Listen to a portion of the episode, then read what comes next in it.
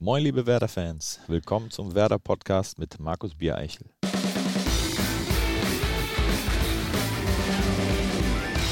Moin und herzlich willkommen zum Werder-Podcast, der auch in dieser Woche von Medientechnik Koik präsentiert wird. Heute begrüßen wir einen Gast bei uns, der über 15 Jahre Fußballprofi war, in dieser Zeit aber gerade einmal 30 Bundesligaspiele absolvierte. Für viele ist er die ewige Nummer 2. Er hat bereits mit 32 Jahren seine aktive Karriere beendet, um sich dem Trainerberuf zu widmen. Seit über fünf Jahren ist er mittlerweile der Torwarttrainer beim SV Werder Bremen und heute bei uns zu Gast. Herzlich willkommen, Christian Fander. Hallo. Christian, erstmal schön, dich hier im Podcast-Studio begrüßen zu dürfen. Ähm, vergangene Woche haben wir mit Günther Bernhard gesprochen, seines Zeichens ja äh, Meisterspieler, Meistertorwart von 65 bei Werder Bremen und bis heute der kleinste deutsche Nationaltorwart aller Zeiten. 1,79 Meter. Würdest du so jemanden heutzutage noch ins Tor stellen?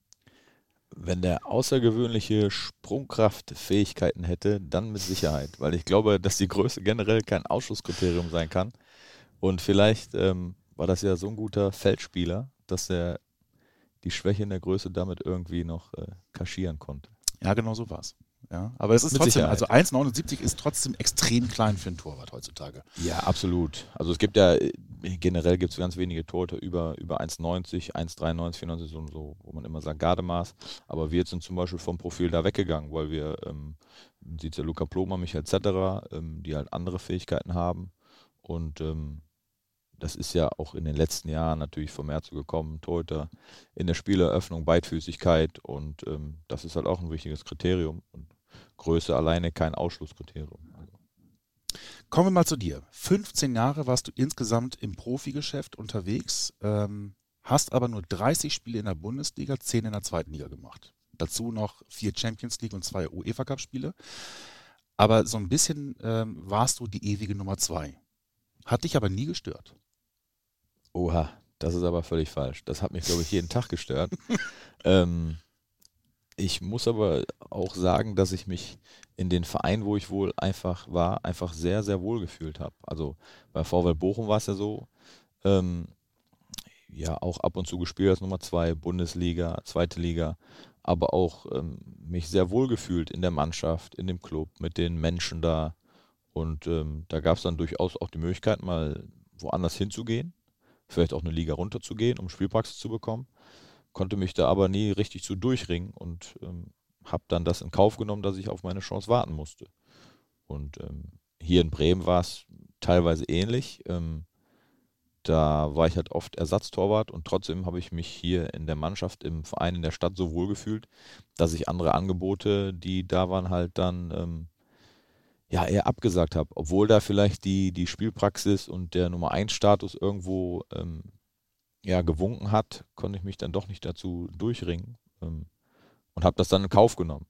Was aber nicht heißt, dass ich auch nur einen Tag damit äh, glücklich war, die Nummer zwei zu sein. Ähm, weil jeden Tag war das der Antrieb, irgendwie zu spielen, mein Bestes zu bringen und natürlich auch zu hoffen, dass ich die Nummer eins ähm, werde. Ja, okay. Du hast es nicht bereut, eben nicht den Schritt, wohin zu gehen, irgendwo die Nummer eins zu sein, aber dass der Ehrgeiz da ist, Nein, die Nummer eins zu werden, ist ja absolut. völlig klar. Absolut. Genau. Ja. Ähm, fangen wir mal ganz vorne an. In der Jugend hast du unter anderem bei Borussia Mönchengladbach gespielt, bis du 15 warst. Ich weiß auch nicht, wo das herkam. Das Ist war früher schon in den ganzen Kicker-Bundesliga-Sonderheften war das so. Ich habe nie bei Borussia Mönchengladbach gespielt. Also ich komme da aus der Ecke Ja. und ich ähm, bin seit äh, Grundschulalter Borussia Mönchengladbach-Fan Ja. ähm, und habe da trotzdem nie gespielt. Also ich war beim KFC Uerdingen zum ersten Mal, wo es so ein bisschen um Leistungsfußball ging. Ja. Und da haben wir oft in der Niederrheinliga gegen Mönchengladbach gespielt. Ähm, aber Das das ist lustig. Mönchengladbach. Und das ist irgendwann, stand da sogar auf Autogrammkarten, auf Postern. Ja. Ist auch nach wie vor überall so Ja. zu finden. Tatsächlich. Dann räumen wir mal mit dem Gerücht auf. Es stimmt nicht. ja, überhaupt nicht. Ich hätte nämlich gefragt, wie kommt man dazu, dann von Borussia Mönchengladbach zum KFC Uerdingen zu wechseln? Aber da ist es ja völliger Blödsinn. Ja, das haben wir geklärt. Sehr schön. Ähm, dann kommen wir zum KFC Uerdingen. Also das, die erste Station ähm, auf dem Weg in, die, in den Profibereich. Hast dort in der Jugend gespielt und Genau. bist dann in die zweite Liga hochgezogen worden. Ja, das war natürlich eine tolle Zeit. Da hatten wir auch jetzt ähm, zufällig ähm, am Samstag haben wir so ein großes Wiedersehen gefeiert mit 20 Jahre DFB Jugend ähm, Kickerpokalsieger. Echt? Ähm, ja, das haben wir alte Erinnerungen ähm, nochmal aufgefrischt. Das war eine ganz tolle Zeit. Und ähm, dann lief das so spielend über von der A-Jugend, teilweise am Wochenende A-Jugend gespielt und zweite Liga. Und ähm, ja, generell war man ja noch zu dem Zeitpunkt sehr, sehr jung, unbedarft und hat sich da keinen Kopf gemacht. Ähm, und das war natürlich eine, eine ganz, ganz leichte und coole Zeit auch. Jemand dabei, den man heute noch kennt? Ähm, nee, so richtig durch die Decke gegangen ist da keiner. Außer Ähm, Christian Vander? Nein. ähm, aber trotzdem sind da einfach ganz viele Kontakte, die heute noch bestehen. Und das ist ja, das ist ja das Schöne und das Wichtige an, an solchen Sachen. Als Fußball im Team äh, dann zu erleben, dass das dann über so viele Jahre dann irgendwie noch bestehen bleibt und wir es nach 20 Jahren einfach noch treffen, ähm, finde ich schon außergewöhnlich. Das hast du auch gesagt, dass es dir auch wichtig war, ähm, bei all den Stationen, wo du warst, dass du immer im Guten gegangen bist, dass du nie irgendwie, dass es böses Blut gab oder irgendwie enttäuscht war, sondern dass du jedem auch noch nach wie vor in die Augen gucken kannst. Ja, in Uerdingen war das, glaube ich, der Fall. Die waren ganz, ganz dankbar, dass ich gegangen bin, weil denen einfach jeder Euro oder jede D-Mark, glaube ich, das war Damals war es noch D-Mark. Ja, das, das war denen einfach sehr wichtig zu dem Zeitpunkt. Und ähm, ja, in Bochum ist das sportlich unglücklich gelaufen, ähm, mit, dem, mit dem Abstieg dann. Da kommen wir Ähm, gleich noch zu. Ähm, erstmal Uerdingen. Äh, 99, dein Debüt in der zweiten Liga. Trainer war Ernst Mittendorf. Mhm. Und jetzt waren wir ja vergangenes Jahr äh, oder dieses Jahr, Anfang dieses Jahres in Südafrika und da ist Ernst Mittendorf bei den Kaiser Chiefs Genau. in irgendeiner Funktion. Hast du die ihn ja getroffen oder habt ihr euch getroffen? Ja, Ernst Mindorf ist da Cheftrainer, irgendeine Funktion bei den Kaiser Chiefs. Und ähm, ja, ich hatte ihn auch ähm, damals schätzen gelernt als sehr ähm, strengen und direkten Übungsleiter, sag ich mal. Ja. Und jetzt haben wir uns in Südafrika wieder getroffen. Ich habe ihn von, von ja, damals von, von meiner Meinung über ihn so ein bisschen berichtet, haben wir gequatscht und er war ganz überrascht und habe ich schon festgestellt, dass die Zeit in Südafrika ihm, glaube ich, ganz gut getan hat. Er war total entspannt und ähm, konnte sich auch noch so ein bisschen an damals erinnern, weil das war sportlich ganz schwierig drunter und drüber. Ähm, keine Kohle da und da ging es nur ums Überleben. Aber ähm, ja, wir haben uns gefreut, dass wir uns mal dann auf diesem Weg wieder treffen in Südafrika. So klein ist die Welt da manchmal. Ne? Ähm, es gibt immer so Meilensteine, an die man sich im Laufe seiner Karriere erinnert. Das ist oftmals das erste Bundesligator oder der erste Einsatz. Kannst du dich noch an, dein, an deine erste Kadernominierung in der Bundesliga erinnern? Das erste Mal wirklich im Bundesliga-Geschäft mit gewesen zu sein. Nee, irgendwie nicht. Das war hier im Weserstadion. Nein, im Ernst? Ja. Das, Also, okay, ich muss dazu sagen, nachdem Gladbach schon nicht gestimmt hat, kann es natürlich sein, dass auch das nicht stimmt. Aber den Unterlagen, Ja. die ich hatte, ähm, ist es so, dass das erste Mal, dass du im Bundesliga-Kader warst, damals mit Bochum, war eben hier Heimspiel Werder Bremen gegen den VfL Bochum. okay. Nein, das wusste ich nicht. Aber welcher Running Gag äh, des Öfteren schon kommt, dass ich hier in Bremen mit VW Bochum gespielt habe ähm, und selbst Frank Baumann gegen mich ein Distanzschusstor gemacht hat, was ja wahrscheinlich nicht so oft vorkam bei Baumi. Deswegen, ähm, ich weiß, dass ich mit Bochum hier gespielt habe. Wir haben, glaube ich, 4-1 verloren oder so. Ja, und Baumi hat tatsächlich geschafft, äh, aus der Distanz gegen mich ein Tor zu schießen. Ja, das erste Spiel, als du im Kader warst, da hast du ja nicht gespielt, das ging 0-3 aus, Mhm. also 3-0 für Werder. Einer der Torschützen, Claudio Pizarro. Ja, gegen Claudia habe ich auch mit Bogen gegen Bayern gespielt und also ich, ich weiß noch, wie wir damals, als ich gespielt habe, wie, wie wir hier dann den Osterdeich lang gefahren sind, runtergefahren sind. Das war, glaube ich, auch ein Abendspiel. War auf jeden Fall dunkel, hast die Flutlichtmasten gesehen. Und wir sind ja mit Bochum eigentlich generell zu Auswärtsspielen gefahren und wussten schon, also hier muss schon einiges äh, passieren, dass wir hier was mitnehmen können. Und so war es auch in dem Spiel. Das war, glaube ich, relativ schnell durch die Sache. Über ein Spiel würde ich gerne mal reden, auch was danach passiert ist. Das war äh, der 31. Spieltag in der Saison 2004-2005, das Heimspiel gegen Mainz 05. Das hat Bochum 2 zu 6 verloren. Mhm. Und da war mathematisch noch nicht entschieden, dass er absteigt, aber im Grunde war es so Ja. etwas wie der Abstieg, weil es war der direkte Konkurrent. Und es gab zwei Gegentore, bei denen du, ich habe es mir nochmal angeguckt, unglücklich aussahst, wo man auch nicht sagen würde. Aber das hast du noch nett gesagt, das waren einfach krasse Torwartfehler. Ähm, aber du warst 24. Ne? Rein van Deinhoven hatte rot gesehen gegen Bayern, war gesperrt ähm, und du bist ins kalte Wasser geworfen worden. Ähm, und es war auch eine wahnsinnige Drucksituation. Und was danach passiert ist, fand ich aber dann schon krass, weil dann immer wieder gesagt wurde, Christian Fander ist Bundesliga untauglich. Ja, das ist ja immer die, die, dieser mediale Stempel, die, die Perspektive, die sich dann ändert. Also, da war ein paar Wochen vorher, war ein Pokalspiel in Hamburg, haben wir Einzel gewonnen.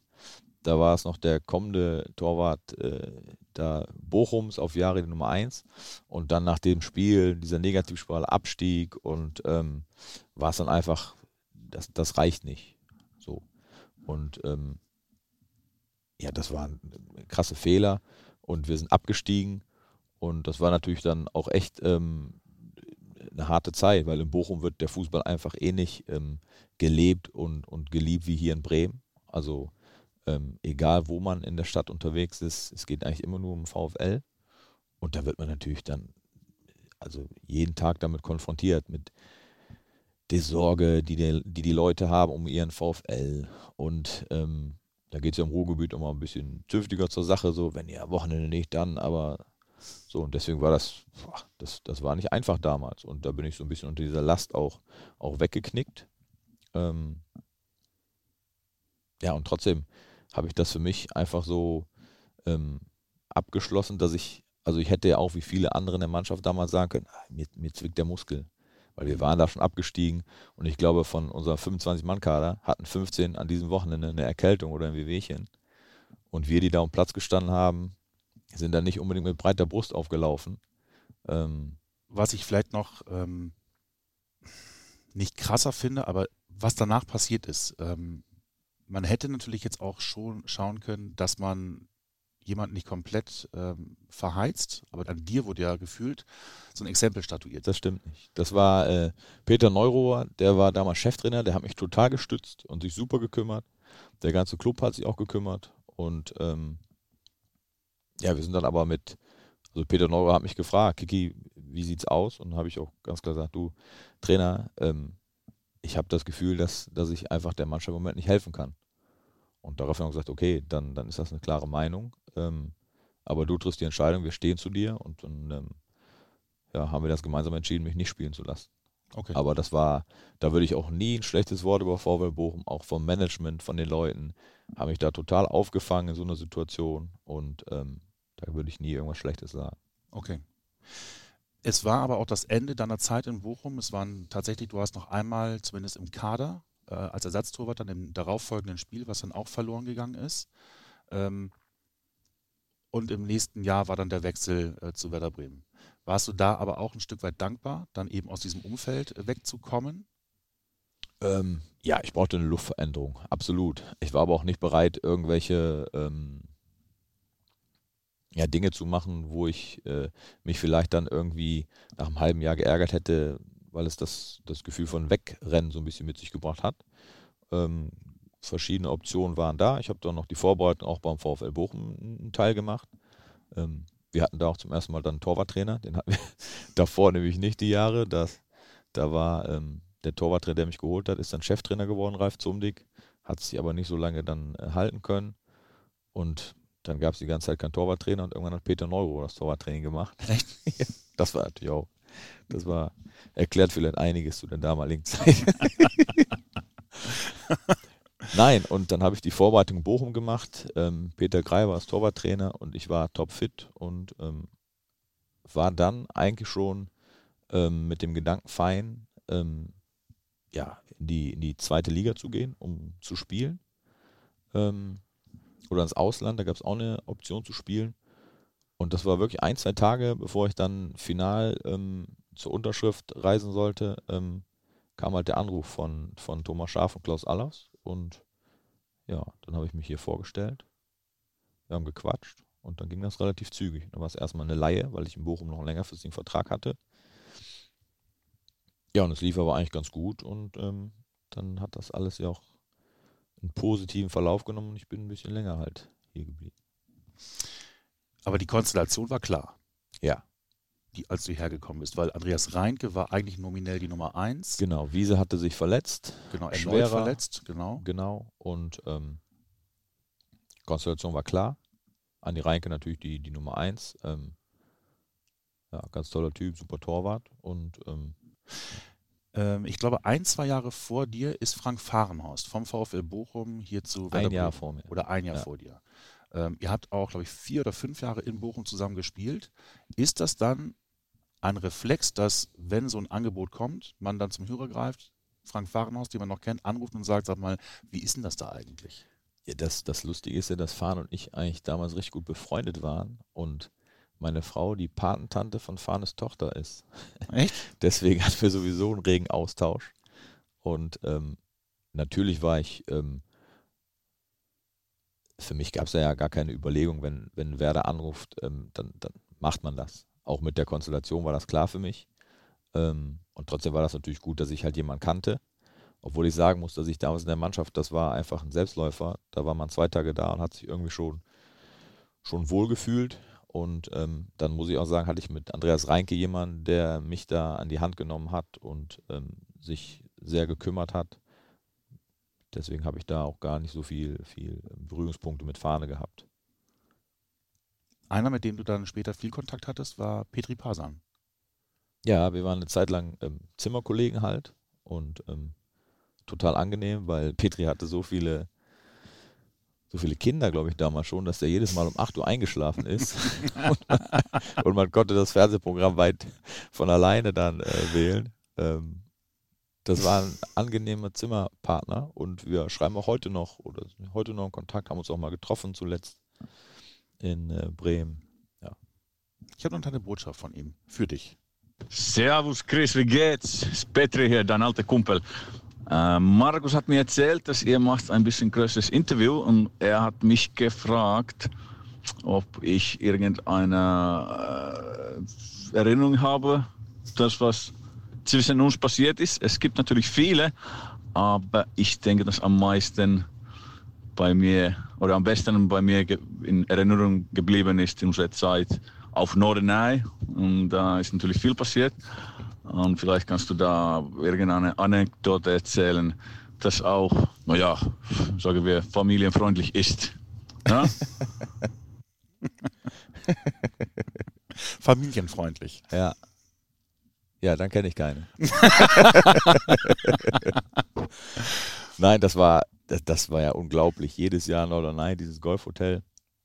Ähm, das, war, das waren Doppelbetten und wir waren beide halt so groß, wir passten gar nicht in dieses Bett rein. Und dann haben wir von Jahr zu Jahr gewechselt. Das eine hat sich die Matratze immer quasi auf den Boden gelegt und der andere hat sich die Matratze quer in dieses Bettgestell gelegt. Ach Quatsch. Ja, das, das war irre. Und, aber wir, schlafen konnten wir, weil wir waren einfach so müde vom Training. Dreimal am Tag und dann noch zurücklaufen. Da hätte man wirklich auch ähm, im Treppenhaus liegen können, man wäre eingeschlafen, weil man so hundemüde war. Und ähm, ja, irgendwann war man aber an dem Punkt, wo man gesagt hat, jetzt, jetzt brauchen wir dann doch mal ein paar Spirituosen.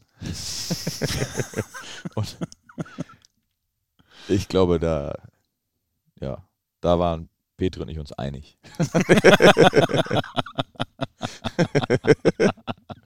Sehr schön. Habt ihr noch Kontakt?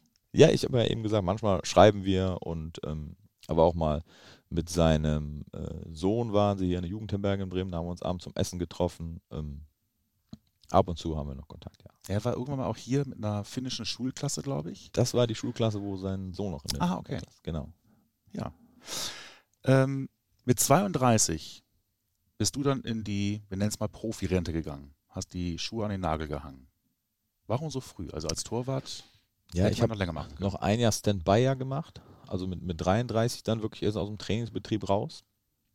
Aber ich habe äh, elf Monate komplett ähm, war ich draußen in der Zeit mit meiner Schambeinentzündung, ähm, beide Leisten operieren lassen und ähm, das hatte mir so den Entschluss reifen lassen, dass da noch was anderes kommen muss. So und ähm, in der Zeit habe ich mich dann viel auch ein Fernschul im Sportmanagement gemacht. Ich habe schon die Zeit genutzt, um Trainerlizenzen zu machen und hatte irgendwie dann für mich so festgestellt, die, die, ja, die, diese, dieses Trainieren, dieses ähm, immer ans Limit gehen, auf viele Dinge verzichten, da war ich irgendwie nicht mehr bereit für. Und wenn du das nicht mit 120 Prozent machen kannst, dann, da muss man auch ehrlich sein, dann muss was anderes kommen, wo man sich quasi ähm, ja, reinleben kann. Und das war für mich dann einfach auch ähm, nichts Kaufmännisches oder nichts im Managementbereich, sondern für mich war das dann in dem Moment, wo ich hier halt die, die Nachwuchskeeper trainiert habe und die Lizenzen gemacht habe. Ich wollte weiter um Platz stehen, Dinge entwickeln und Dinge planen. Und ja, so habe ich dann für mich die, die Leidenschaft einfach zum, zum Trainerberuf gefunden.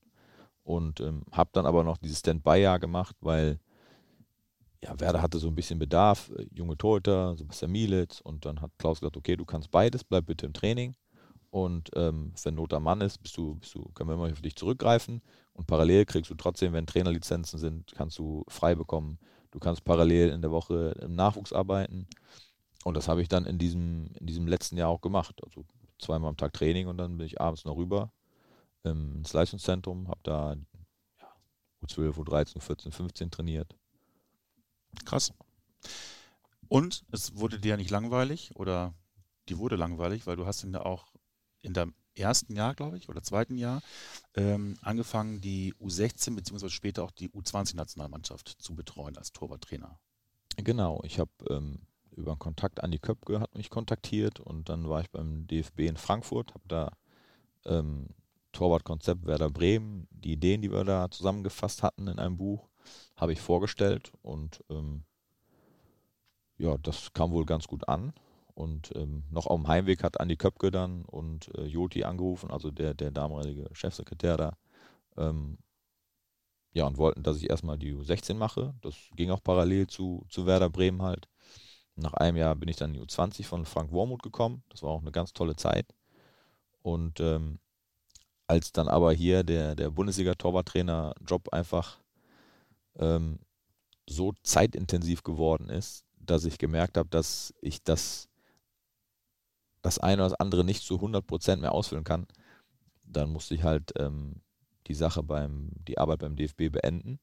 Ähm, das wäre sehr schade, auch da ganz viele Kontakte noch und auch jetzt, wenn irgendwelche Dinge entwickelt werden, wenn irgendwelche Sachen sind, dann greifen die immer noch auf mich zurück. Ich bin, bin auch oft noch da mit Marc Ziegler, der da auch Chef, äh, Torwarttrainer, Ausbilder ist, immer im engen Austausch. Und ähm, das hat mir, glaube ich, ähm, ganz viel auch für meine Arbeit ähm, als Torwarttrainer hier bei Werder genutzt. Du hast unter anderem auch Michael Zetterer gehabt, der war damals aber noch bei Unterhaching unter genau. Vertrag. Ist es dann so ein Reflex, dass man jemanden sieht, der gut ist? Man im Austausch ist und dann. Ja, da waren ja viele gute Jungs, wo man dann nach Hause gekommen ist, sag ich mal, nach Bremen und gesagt hat, uh, etc., da sollten wir mal vielleicht einen Scout hinschicken oder zu Nali, wenn es da eine Möglichkeit gibt oder und und und. Ähm, da waren viele gute Jungs und man konnte ja auch dann, man hatte ja auch so ein bisschen schon einen Eindruck, wie ist die Persönlichkeit, wie ist der Charakter, passt das, passt das nicht.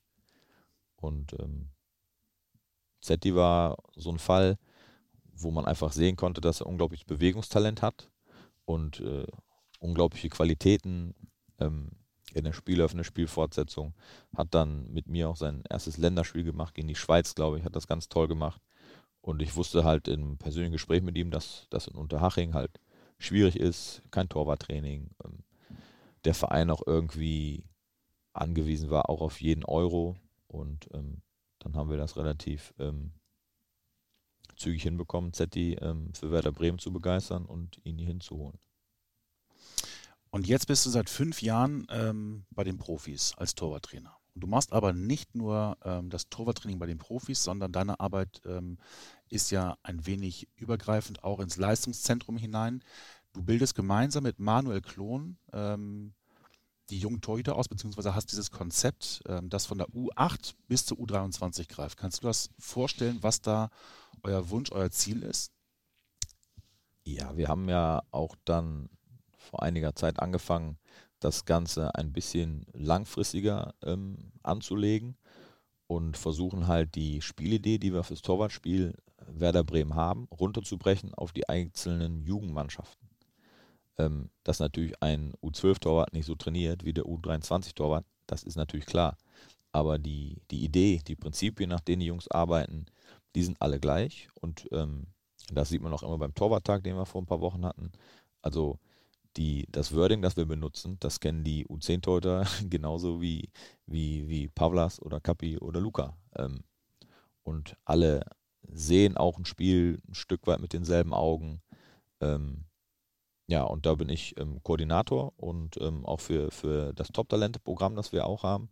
Da haben wir jetzt auch mit Louis Lord einen hier bei Werder drin ähm, zuständig und habe mit Manu Klon aber einen bei uns als, als ähm, ja, ähm, Chef-Torwarttrainer Leistungszentrum, der ähm, das Ganze auch ganz hervorragend mit Leben füllt und wo man auch wirklich sieht, dass wir, dass wir da im Nachwuchs richtig gute Jungs dabei haben. Also Louis Lord war jetzt am letzten Wochenende bei der U-Nationalmannschaft im Einsatz, Mio Backhaus war da im Einsatz.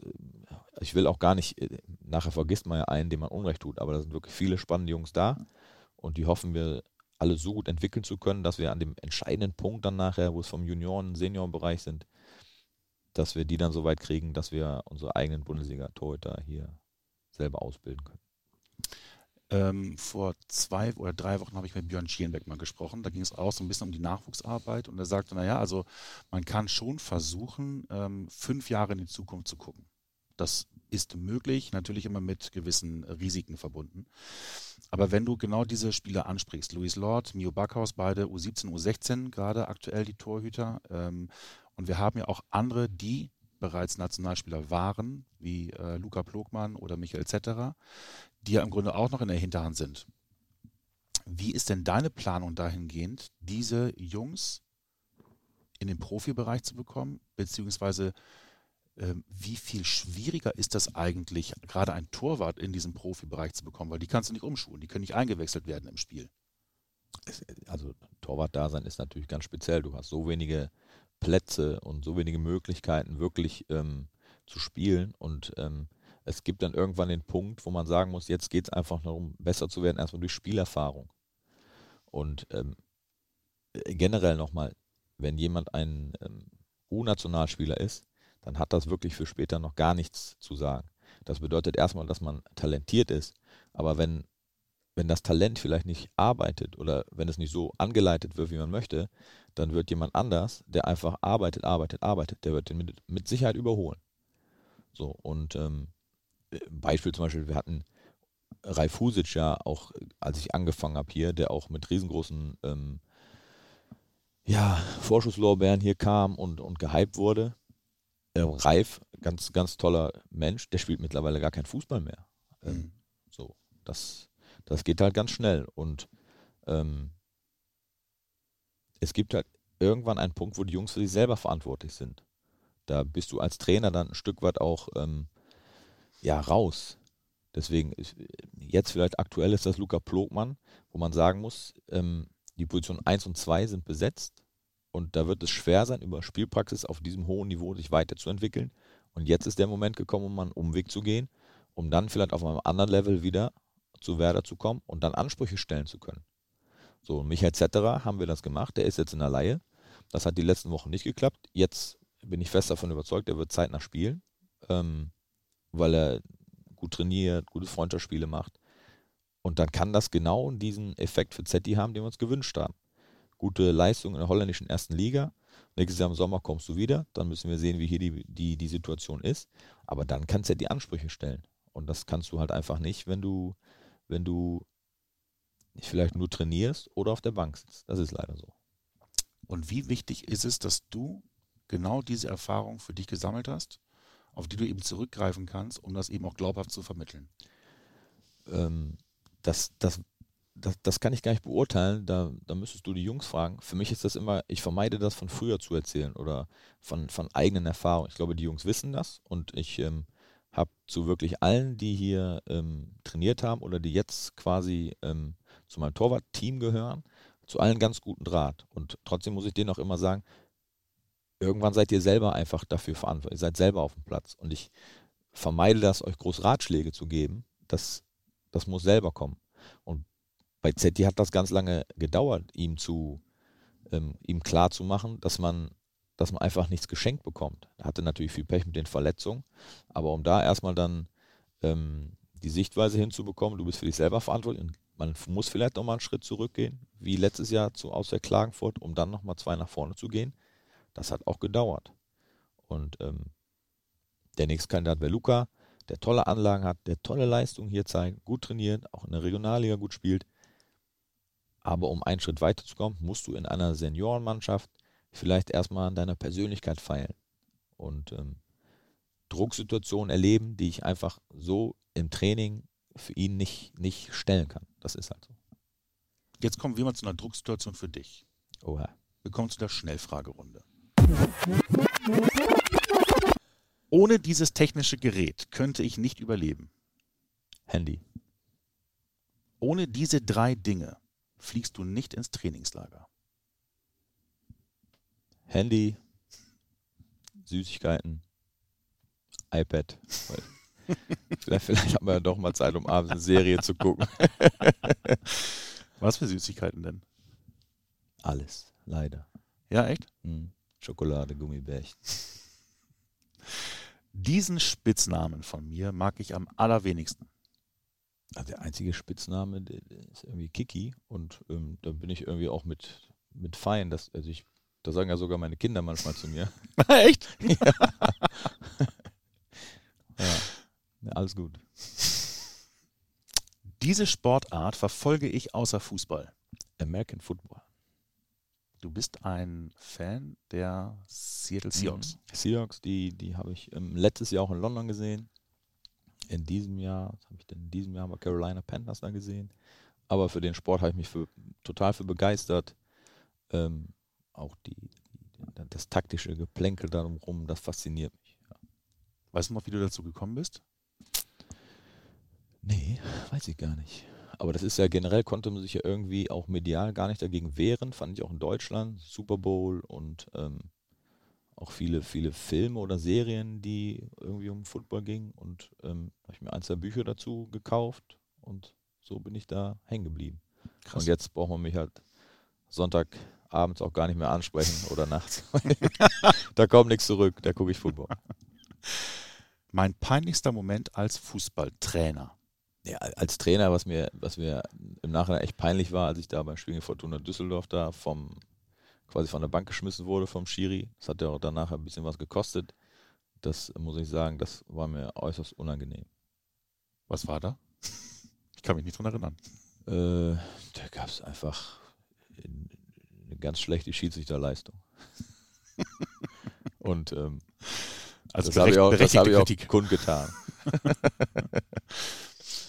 Meine Lieblingsserie als Kind. Als Kind habe ich A-Team geguckt und Knight Rider und sowas. Und das läuft okay. jetzt auf irgendeinem Kanal, habe ich letztes Mal zufällig, da läuft das wieder. Da wusste ich auch, wie alt ich bin. mein schönster Moment im Profifußball. Da kann ich gar keinen rausnehmen. Es war, waren so viele schöne Momente als, als Spieler, ob Aufstiege, ob, ob Champions League-Siege oder besondere, besondere Siege und ähm, auch jetzt als Trainer und vergessen, dass das letzte Spiel gegen Frankfurt, wo wir einen Klassenhalt geschafft haben. Ähm, das hört sich jetzt vielleicht auch ein bisschen schulzig an, aber jedes Spiel, was man, was man einfach gewinnt, ähm, das ist ein unglaubliches Gefühl, wirklich. Ja, deswegen kann ich da gar keinen besonderen Moment rausnehmen. Der Spieler, dessen Entwicklung mich am meisten überrascht hat. Ähm, ich muss sagen, dass Kevin de Bruyne nicht unbedingt ein Trainingsweltmeister war. Und ähm, wie der sie entwickelt hat, finde ich herausragend gut. Ja? ja. Ein Film, in dem du gerne die Hauptrolle hättest. Oh. Gladiator. Obwohl, nee, der stirbt, ne? Ja, komm. Ist ja egal. Ist ja trotzdem gut. Dann nehme ich Batman.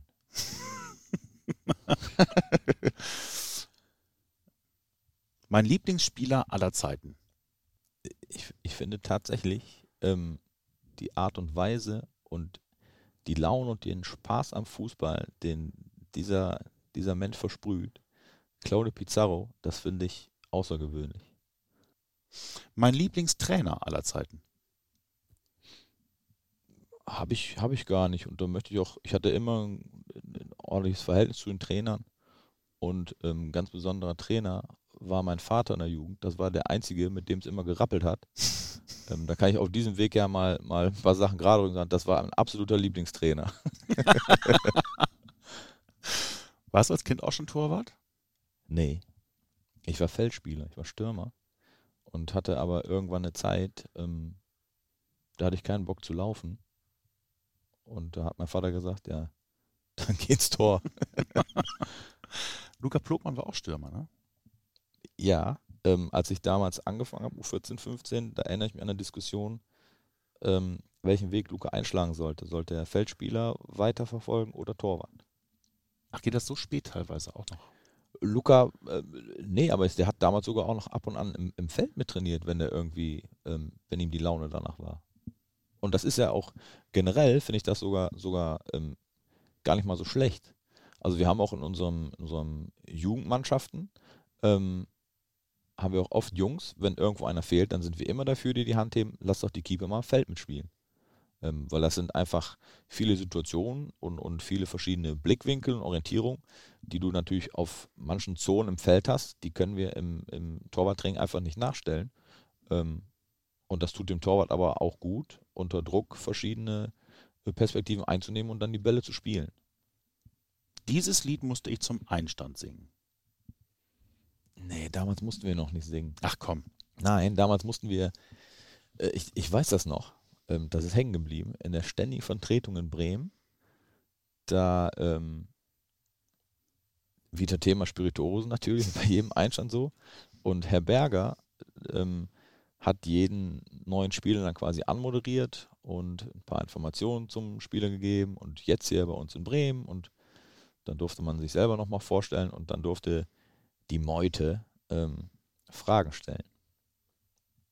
Und die musste man natürlich auch Wahrheitsgemäß ehrlich beantworten. ja. Was war die peinlichste Frage?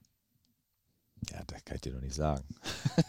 Wir sind da unter uns. Ich, ich weiß nur, dass ähm, nach mir war Naldo, ähm, der kam dann natürlich mit, äh, mit Dolmetscher. Mit Roland Martinez wahrscheinlich. Ne? mit Roland Martinez. Und ich weiß nicht, das, das war natürlich schon zu später Stunde, wer von den beiden eigentlich jetzt ähm, weniger Deutsch sprechen konnte. der Dolmetscher, der hatte ja dann natürlich auch Einstand mit. Das war ein unvergesslicher Abend. Werder bedeutet für mich? Ähm, ein Stück weit Heimat und ähm, ganz viel Herzblut auch. Und zum Abschluss diesen Traum möchte ich mir in meinem Leben nochmal erfüllen. Also ich glaube, ich habe schon ein paar Reisen gemacht, aber ich würde gerne mal doch ähm, so eine Weltreise über ein paar Wochen, das wäre nochmal für ganz später ein großes Ziel. Schön. Vielen Dank. Gerne. Ich hoffe, auch ihr hattet Spaß und denkt daran, ihr könnt diesen Kanal gerne auch abonnieren, damit ihr keine Folge mehr verpasst. Das gilt auch für unser Vorspiel, unseren Vorberichtspodcast, den gibt es nämlich immer einen Tag vor jedem Pflichtspiel. Und darin bekommt ihr alle Infos von meinem Kollegen Sören Helms.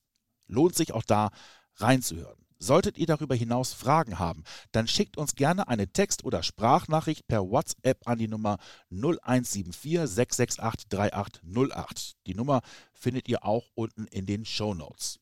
Danke für eure Zeit, danke fürs Zuhören. Kommende Woche hören wir uns wieder. Bis dahin, macht's gut.